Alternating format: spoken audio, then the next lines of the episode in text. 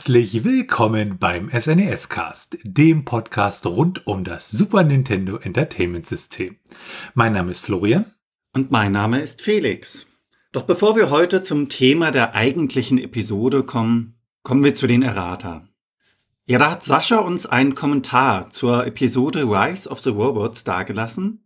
Und da hatten wir ja erwähnt, dass das 3D-Studio für Grafiken genutzt wurde. Und das 3D-Studio von Autodesk ist. Richtig ist allerdings das 3D-Studio bzw. 3ds Max, wie es später dann umbenannt worden ist, von der damaligen Firma Diskret war. Und diese wurde dann erst im weiteren Verlauf von Autodesk gekauft. Vielen Dank für diesen Hinweis von Sascha. Und wir haben auch wieder Fragen bekommen. Und zwar einmal eine Frage per Mail. Also wir freuen uns immer grundsätzlich darüber, wenn ihr uns Fragen schickt. Und das könnt ihr per Mail machen und zwar mit einer Mail an info.snescast.de. Und dann haben wir auch noch eine Frage über einen unserer Kommentare auf snescast.de bekommen.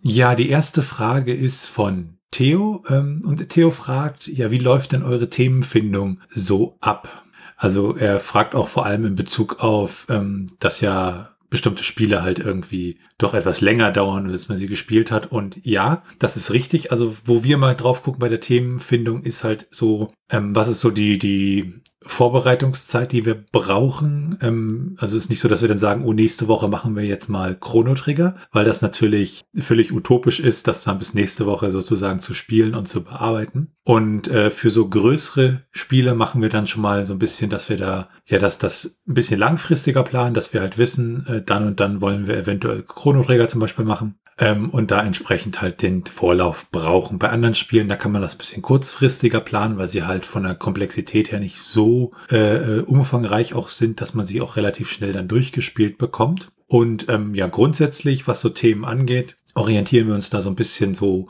ähm, was haben wir früher selbst gespielt, ähm, wobei wir da auch immer Spiele nehmen, die wir früher gar nicht selbst gespielt haben, um da halt auch eine ja eine Mischung zu haben. Und ähm, grundsätzlich dürft ihr natürlich auch gerne Vorschläge machen. Ähm, ihr könnt uns da auch bei Steady unterstützen und zum Beispiel eure Wunschthemen beschleunigen und auch an Umfragen teilnehmen, wo ihr halt dann ähm, ja seht, ähm, was kommt jetzt für nächstes, für nächsten Monat, was ist da geplant, was sollen wir da vielleicht machen. Da machen wir immer regelmäßig Umfragen für jeden Monat. Und ähm, so ganz im Grundsatz ist es eigentlich so, dass wir immer so den nächsten Monat, also immer relativ genau planen, beziehungsweise halt den aktuellen Monat dann in dem Fall. Und äh, im aktuellen Monat dann immer den nächsten Monat mitplanen. Und ja, sonst halt für Titel, die so ein bisschen mehr Vorbereitung erfordern, die dann schon mal so grob auf dem späteren Monat festlegen, was weiß ich, dass wir das und das Spiel dann mehr so im September machen. Ja, das ganz kurz dazu.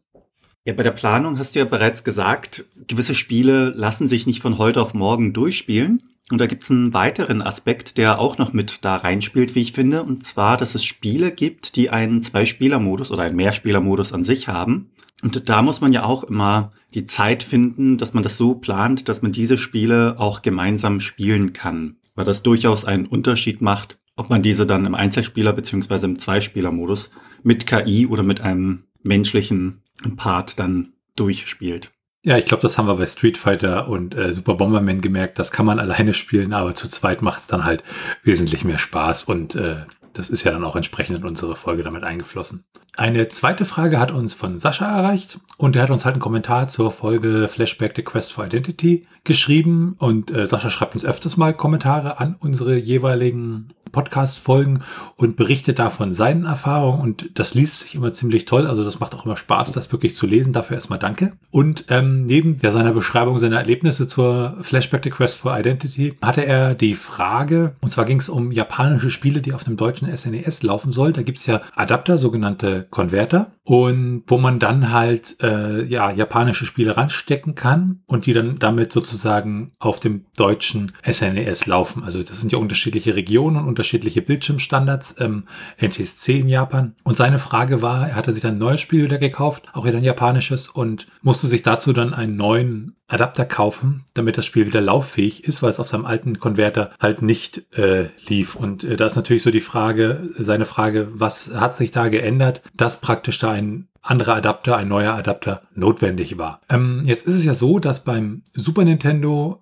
ja, da gibt es also so einen Kopierschutzmechanismus über diesen CSC-Chip. Gibt es jeweils einen im Modul und einen im in der Konsole und die müssen praktisch miteinander aushandeln, dass sie halt ich sag mal, zueinander kompatibel sind und dann startet die Konsole, ansonsten wird halt äh, die Resetleitung ausgelöst und das war's dann an der Stelle mit dem Spiel. Und bei diesen Konvertern muss dann halt das irgendwie auch mit drin verbaut sein, beziehungsweise auch irgendwie genutzt werden. Und die zweite Sache ist, dass auch die Konvertierung ähm, bestimmter Spiele nicht wirklich gut funktioniert. Also die funktionieren dann auch mit Konverter auf einem europäischen SNES e nicht wirklich gut. Und ja, grundsätzlich kann es dann so sein, dass auch zum Beispiel Spiele, die mit gewissen Chips wie dem SuperFX-Chip arbeiten, dass die auch äh, Probleme mit gewissen Konvertern haben. Und jetzt kann es natürlich sein, dass dann sozusagen dieser optisch baugleiche Adapter äh, interne neuere Revision halt ist ähm, die dann das entsprechend das unterstützt hat, dass dann auch das neue Spiel damit funktionierte. Das hängt dann natürlich so ein bisschen konkret davon ab, welches Spiel es ist. Ob es dann vielleicht an den CLC-Chips lag, dass da was gemacht werden musste im neuen Konverter, damit das sinnvoll funktioniert, oder ob es irgendwelche ähm, Zusatzchips wie der Super FX oder irgendwelche DSP-Chips sind, die dann da drin sind, die halt vom neuen Konverter unterstützt werden. Also unsere Vermutung ist da, dass der neue, zwar baugleiche Adapter, ja da irgendwie eine neuere Hardware-Revision war und damit halt auch diese anderen Spiele dann an der Stelle funktionierten. Wobei es auch halt wirklich immer so ist, es gibt einige Spiele, die laufen halt mit solchen Konvertern einfach äh, gar nicht. Und damit sind wir dann ja beim Thema unserer heutigen Episode. In unserem Podcast behandeln wir allgemein immer drei Spielefolgen und dann kommt als Abwechslung eine Folge über die Community zum Beispiel, über Hardware, Geschichte und vieles andere. Da haben wir uns heute ein entsprechendes Thema herausgepickt und zwar das Thema Konsolenvariation. Dieses haben wir ja schon einmal in der Episode zur Geschichte des SNES e ein wenig angeschnitten, denn dort hatten wir schon einen Teil der unterschiedlichen Versionen angeschaut, für den japanischen Markt, für den europäischen und den nordamerikanischen. Aber da gibt es natürlich noch mehr, also das war nicht alles. Das Ganze muss man zuerst einmal kategorisieren. Da gibt es unterschiedliche Varianten bzw. Variationen, die man unterscheiden kann. Zum Beispiel die unterschiedlichen Sets. Das sind also Varianten, wo die normale Konsole enthalten ist, aber teilweise werden dann die Spiele variiert und es geht auch, dass ähnliches gebundelt wird, aber dass die Verpackung dann etwas anders bedruckt ist. Teilweise gibt es den gleichen Inhalt auch in anderen Boxvariationen, welche sich wirklich einzig und allein dann durch den Druck der Verpackung unterscheidet. Also der Inhalt ist identisch, aber zum Beispiel das Coverbild ist ein anderes. Und es gibt komplett andere Bauformen, wie zum Beispiel die Hotel-Variante. Wenn man sich die Standardmodelle betrachtet, dann gibt es das Super Famicom, das nordamerikanische Modell und das europäische Modell. Das Super Famicom ist ja die japanische Variante, welche von Nintendo in Japan im Jahr 1990 released wurde. Und in Japan wurde das System Super Famicom genannt. Dann gibt es die SNES Control Set Console, welche auch von Nintendo released worden ist im April 1992 in Europa. Dabei hat man die ganz allgemeine Standard SNES Box, die gebündelt worden ist mit einem Controller. Und dann gibt es ja noch die nordamerikanische Version, diese wurde auch von Nintendo released. Ja, dann gibt es noch die SNES-Konsole für den nordamerikanischen Markt. Diese wurde natürlich auch von Nintendo released. Und zwar am 23. August 1991. Und die Konsole gab es so nicht nur in Nordamerika, sondern sie wurde auch in Kanada eins zu eins dort verkauft. Sie beinhaltet das SNES e mit zwei Controllern und die Cartridge Super Mario World. Es gibt auch noch Variationen beim SNES, e die sich direkt auf die Konsole beziehen, wenn man so möchte. Und zwar genauer gesagt auf das ABS-Plastik, was damals verwendet worden ist. Das Problematische dabei ist, dass ABS-Plastik empfindlicher gegenüber von Oxidation durch den Sauerstoff aus der Luft ist. Das heißt, es gibt dann nach und nach ein. Ursache war wahrscheinlich das Fehlen von Plastikadditiven, die das hätten verhindern können. Und wenn man dann ein SNES e aus zwei zusammengesetzten ja, Plastikarten, wenn man so möchte, hatte, dann kann es sein, dass der eine Teil des SNES e mit der Zeit immer gelber wurde und der andere dann allerdings in seiner ursprünglichen Farbe verblieb. Was diese SNES-Konsolen gewissermaßen zu Unikaten macht. Wenn man sich das Design dann anschaut, darf man natürlich auch nicht das Super Famicom Junior vergessen. Dabei handelt es sich um eine günstige Variante von SNES. ab 1997 dann auf dem Markt. Diese Konsole war etwas kleiner von den Außenmaßen her und sah dementsprechend auch etwas rundgelutscht aus. Sie war wesentlich günstiger in der Produktion, was daran lag, dass der Erweiterungsport fehlte, die RGB-Ausgabe, die Power-LED und die Eject-Taste. Zielgruppe war vor allen Dingen das jüngere Publikum. Ja, und zur Eject-Taste gibt es ja auch so einen äh, witzigen Fun-Fact. Ähm, das Super Nintendo hätte ja durchaus auch ohne Eject-Taste gebaut werden können, weil es ist ja nicht weiter schädlich, wenn man die Module sozusagen so rauszieht. Ähm, Grund war aber dafür wohl unter anderem, dass ähm, ja man auch wollte, dass man sozusagen mit dem Super Nintendo auch spielen konnte, wenn es halt aus ist und dieses groß, dieser große Eject-Knopf zum draufdrücken, dass das, ja, das machte halt einfach Spaß an der Stelle, ne? Ähm, ja, und wie gesagt, das Super Famicom Junior gab es dann halt für Japan und Nordamerika. In Europa ist das nie erschienen und äh, das kam mit einem Controller gebundelt.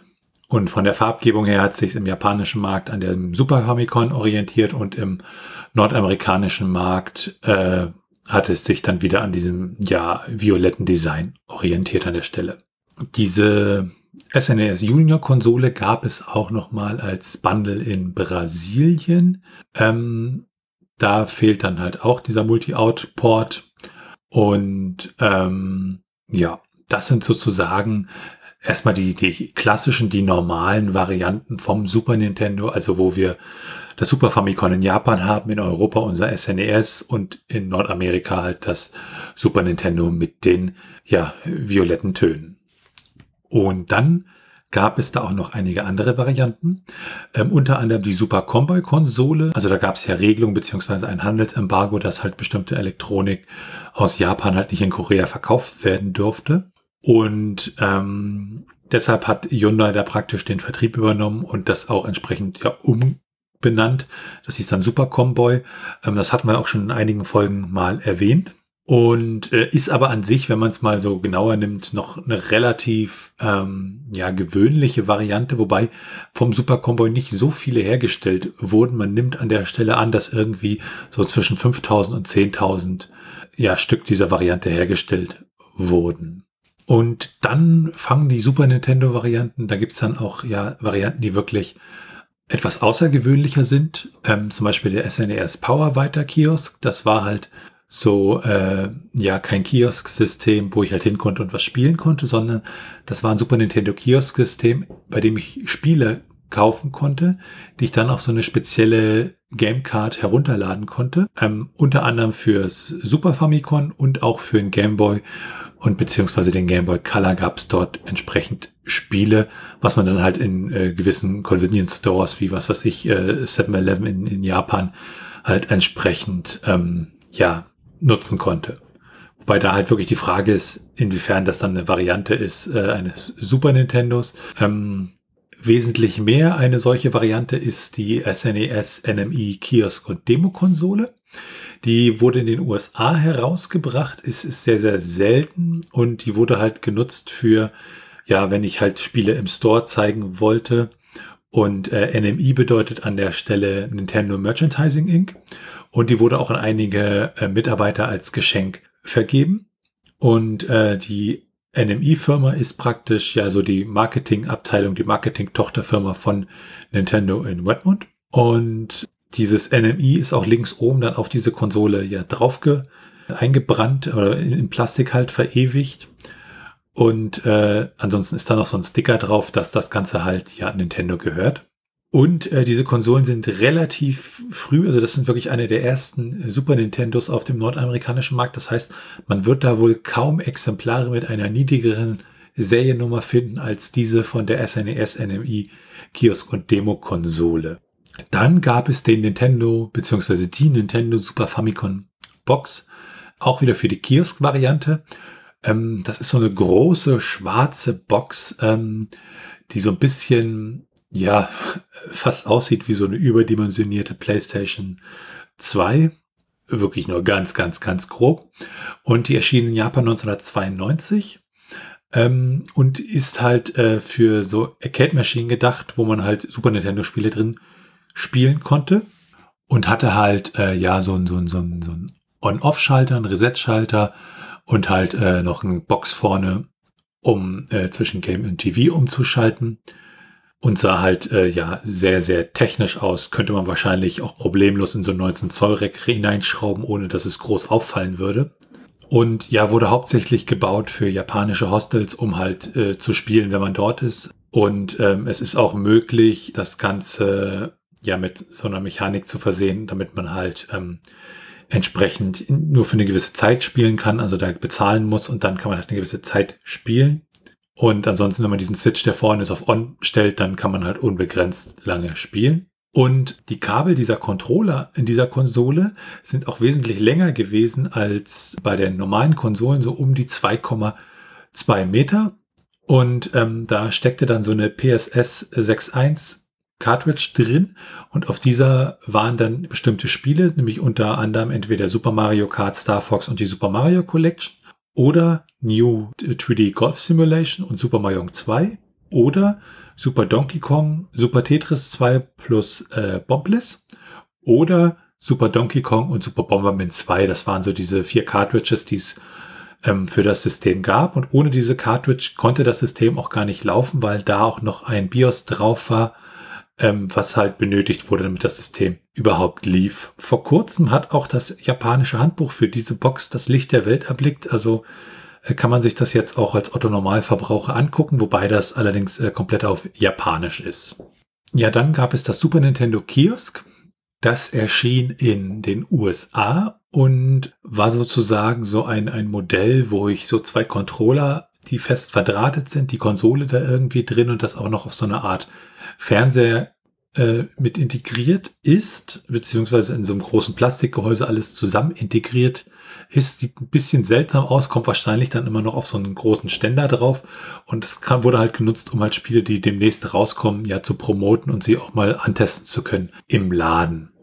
Ist halt auch eine der seltenen Varianten, also man nimmt da an, dass da irgendwie 1000 bis 5000 Stück von hergestellt wurden und war halt für die USA bestimmt an der Stelle. Eine besondere schöne Variation, wie ich finde, ist der Super Famicom Naisu TV SF1. Ähm, dabei handelt es sich um einen äh, Fernseher von äh, Sharp und der, die haben praktisch die ganz das Super Famicom lizenziert und haben das dann sozusagen in den Fernseher hinein integriert. Das heißt, ich habe dort den Fernseher und habe oben da so eine Cartridge äh, Klappe, das, man könnte denken, das ist ein Videorekorder, äh, also wo ich meine Videokassette reinschiebe, aber in dem Fall ist das für Super Nintendo und ja, so eine Sache, die da halt auch beworben wurde, ist halt, dass das SF1, also dieser Fernseher, halt sehr gute Bildqualität hatte, im Gegensatz, wenn ich das äh, Super Nintendo halt ganz normal über den R-Connector an äh, einen Fernseher anschließe. Und es gab diesen SF1 auch in unterschiedlichen ähm, Bildschirmgrößen, nämlich einmal in einem 21 Zoll großen Bildschirm und in einem kleinen 14 Zoll großen Bildschirm. Also der 14 Zoll große Bildschirm ist dann sozusagen fast ein tragbares Super Nintendo. Und ja, was das Ganze auch so elegant macht, ist halt, dass diese ganze Kabelei dann halt innen drin ist. Also das Super Nintendo braucht kein extra äh, Stromkabel und so, sondern das ist alles ja da entsprechend drin und halt die Bildqualität war entsprechend höher.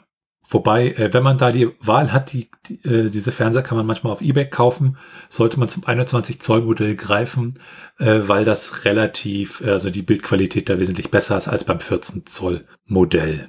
Ähm, Preise bewegen sich da ungefähr so um die 1200 US-Dollar beziehungsweise Euro. Und zu diesem Fernseher gab es auch eine Fernbedienung und diese Fernbedienung kann konnte auch genutzt werden, um ähm, Super Nintendo-Spiele zu resetten, beziehungsweise das Super Nintendo zu resetten. Da musste man dann zwei äh, Knöpfe drücken. Und daneben konnte die Fernbedienung auch genutzt werden, um Gameplay auf einer Videokassette aufzunehmen. Und äh, das ist natürlich eine ziemlich coole Funktionalität. Und in der Theorie konnte man dort auch ähm, ja zum Beispiel Extensions wie das Satellaview anschließen. Allerdings musste das dann äh, ja ziemlich hinten schräg da raufgepackt werden. Das sah also nicht sonderlich sinnvoll aus an der Stelle. Auch wenn die Grafik ähm, bei diesem bei dieser Variante halt entsprechend hochwertig war, ähm, hat der Fernseher an sich, was den Ton angeht, leider nur Mono-Audio unterstützt. Also mit Stereo war da leider nichts zu holen. Ja, wenn man sich die Konsolenvarianten anguckt, dann darf man natürlich die Prototypen nicht vergessen. Ähm, die hatten wir ja schon in der Folge über die Geschichte des Super Nintendos äh, da entsprechend drüber geredet. Und da gab es dann einmal die Prototyp-Konsole von 98 und einmal die Prototyp-Konsole von 1990, ähm, die natürlich ja das Licht der Welt nicht erblickt haben und wahrscheinlich in sehr, sehr geringer Stückzahl vielleicht nur eine oder zwei oder drei davon gebaut wurden. Aber wir wissen glücklicherweise so ein bisschen, wie diese Entwicklung da abgelaufen ist. Bei den Prototypen gab es frühe Entwürfe der Konsole, die ganz anders aussahen als das finale Design dann.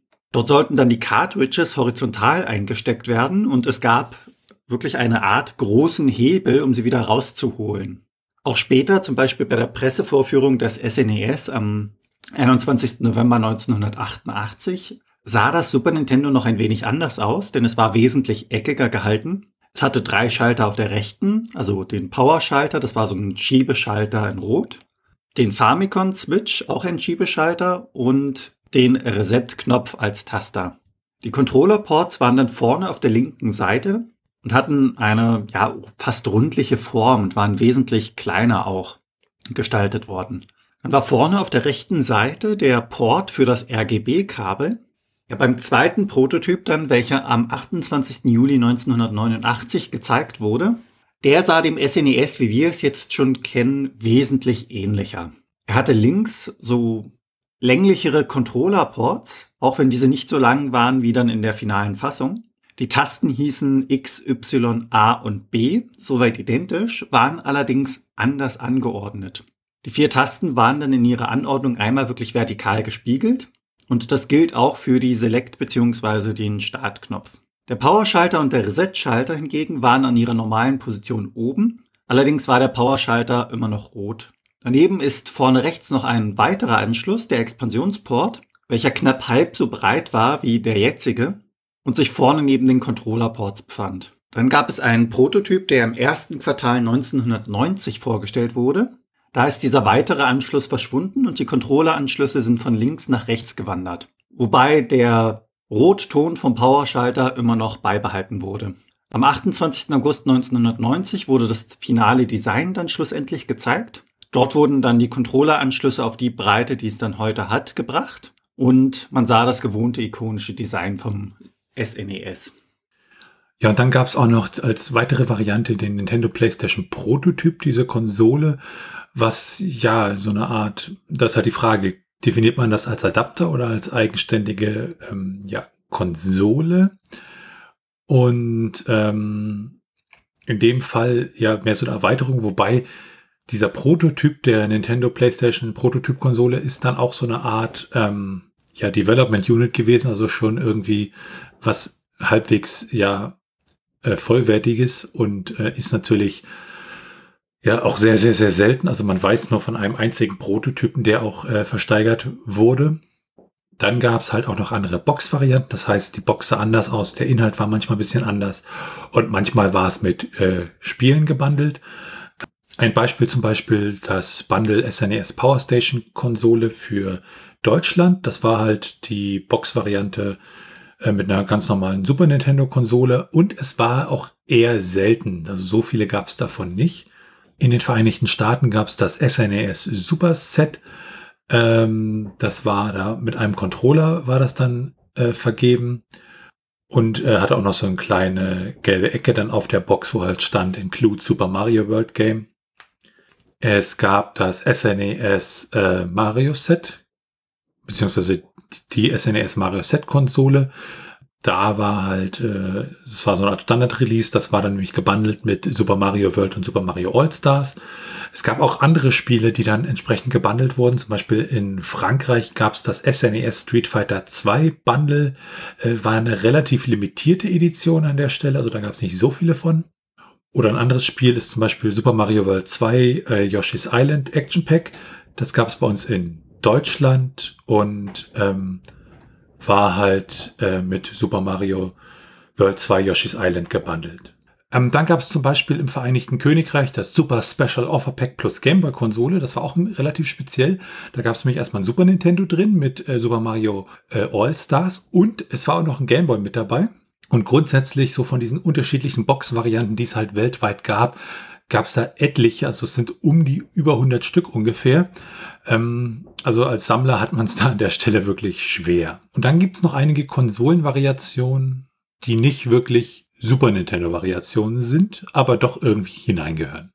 Ja, diese Varianten sind im engeren Sinne eigentlich kein Super Nintendo Entertainment System, sondern davon abweichende Hardware. Dazu zählt unter anderem auch das SNES e Mini Classic, welches in Nordamerika und Europa erschien. Und auch das Super Famicom Mini Classic, welches für den japanischen Markt erschien. Technisch gesehen wird das SNES e allerdings auf dieser Hardware nur emuliert. Deshalb fällt es schwer, wirklich das als SNES-Variation durchgehen zu lassen. Released wurde das Ganze durch Nintendo in den USA und Europa. Und das Gesamte wurde mit zwei Controllern gebundelt. Und in dem Bundle waren 20 Spiele insgesamt enthalten. Und interessant dabei ist, dass dort das Spiel Star Fox 2 mit enthalten war. Die Spiele sind dabei fest auf der Konsole installiert, also es gibt da keinerlei Cartridges. Ja, und zu diesen Variationen zählen dann sicherlich auch noch andere Retro-Emulationskonsolen, wie zum Beispiel das Super NT, wobei wir die hier nicht wirklich als SNES-Konsolenvariationen zählen. Ja, und wenn wir noch einen kleinen Blick aufs Trivia werfen, also was ist so die seltenste Variation, dann ist das wahrscheinlich diese SNES, NMI Kiosk und Demo-Konsole. Ähm, die ist natürlich aus mehreren Gründen interessant. Äh, sie ist einmal, ja, mit der Seriennummer sehr weit unten und aber noch häufig genug, dass man sich vielleicht irgendwie mal in die Hände kriegen könnte. Also so ein, so ein ja, äh, Nintendo, PlayStation, Konsolendings, das ist eher schwierig, denke ich mir. Und es gab auch mal ein Design für ein Super Nintendo-mäßiges äh, Fahrzeug im Spiel äh, Forza, wo da so Controller an die Tür waren und vorne auf der Motorhaube das äh, Deck des Super Famicons drauf war. Ja, auch wenn es nur ein digitales Design für ein Spiel dann war, äh, kann man das vielleicht als Super Nintendo-Variation zählen. Ja, kommen wir zur Meinung. Also es ist schon erstaunlich, was alles auf dem Markt war, von dem man ja so in seiner Super Nintendo-Zeit irgendwie immer nur einen Bruchteil gesehen hatte. Und die ganze Vielfalt erstaunt dann doch. Und ja, leider bei einigen Dingen bekommt man dann doch das Gefühl, dass man das unbedingt haben möchte und ähm, dass man die eine oder andere äh, Variation da gerne mal hätte. Und natürlich so auch aus Präservationsgründen. Also wenn man da das Ganze erhalten möchte, zum Beispiel von den ganzen äh, Spielen gibt es ja von den Boxen mittlerweile Scans und bei den äh, Boxen dieser Super Nintendo Bundles ähm, bin ich mir nicht sicher, ob es da wirklich für alle Bundles entsprechende Scans gibt. Aber auf alle Fälle ist es mal wirklich interessant, ja, gesehen zu haben, was für Variationen wir da für Super Nintendo an der Stelle alles haben. Wie ist das bei dir, Felix? Also bei der Vielfalt muss ich dir auf jeden Fall recht geben. Es ist wirklich interessant, was man da so alles an unterschiedlichen Versionen findet. Mir fiel da persönlich die Kiosk-Variante sehr stark ins Auge, weil die, wenn man die sich mal anschaut, die sieht irgendwie irritierend seltsam aus. Also sowas kannte ich persönlich vorher noch nicht. Und aus, von meiner Seite aus ist es ja so, dass das SNES, e das kenne ich wirklich noch als normale europäische Konsole. Das war die Version, mit der ich dann Erfahrung gesammelt habe. Für Sammler ist das wirklich interessant, denke ich. Aber ich glaube, da ist auch eine Menge Arbeit dahinter, wenn man wirklich alles komplett sich bei sich zu Hause zusammenstellen möchte als eine große Sammlung. Es gibt ein paar Dinge, wo ich mir auch so sage, ja, wäre zwar schön, irgendwie möchte man mal haben, ist aber irgendwie auch nicht notwendig. Ich finde das sehr schön, dass das überhaupt jemand macht, dass das Ganze wieder teilweise mit dem SNES e äh, Classic Mini neu aufgelegt wird, weil das ist einfach so ein Stück Zeitgeschichte, wie ich finde, was auch bewahrt werden kann. Aber abgesehen vom SNES e Mini mit dem liebäugel ich ein wenig, den könnte ich mir vielleicht anschaffen. Aber den Rest würde ich einfach so belassen, wie es ist. Wobei man da ja natürlich auch mal schauen muss, ähm, ja, bei den Super Nintendo-Konsolen, also wo es halt emuliert wird, ähm, die Emulatoren sollen auch in einigen Fällen nicht so gut sein, die da verbaut sind. Dann lieber auf dem PC mit BSNES oder halt mit der echten Hardware an der Stelle, ne? Ja, stimmt. Da geht auch so ein klein wenig der Spielspaß verloren und das macht es einem ein wenig madig, wenn man so möchte, wenn das nicht so klappt, wie man es original noch in Erinnerung hat und wenn da irgendwelche Fehler auftreten oder das Spiel manchmal hakt. Ja, und das war diese Folge vom SNES Cast. Und wenn ihr Fragen, Anmerkungen, Themenvorschläge oder Kritik habt, dann könnt ihr uns gerne eine Mail schreiben an info@snescast.de. Ansonsten könnt ihr uns auf unserer Webseite unter den einzelnen Episoden Kommentare zu diesen hinterlassen. Bewertet uns bei Apple Podcasts und anderen Podcast-Portalen und natürlich könnt ihr uns auch persönlich empfehlen. Ihr könnt uns auf Steady unterstützen, da freuen wir uns drüber und es hilft uns, diesen Podcast zu machen und ihr erhaltet dafür das eine oder andere kleinere Benefit. Alles weitere dazu und rund um den Podcast findet ihr unter snescast.de. Tschüssi. Ciao.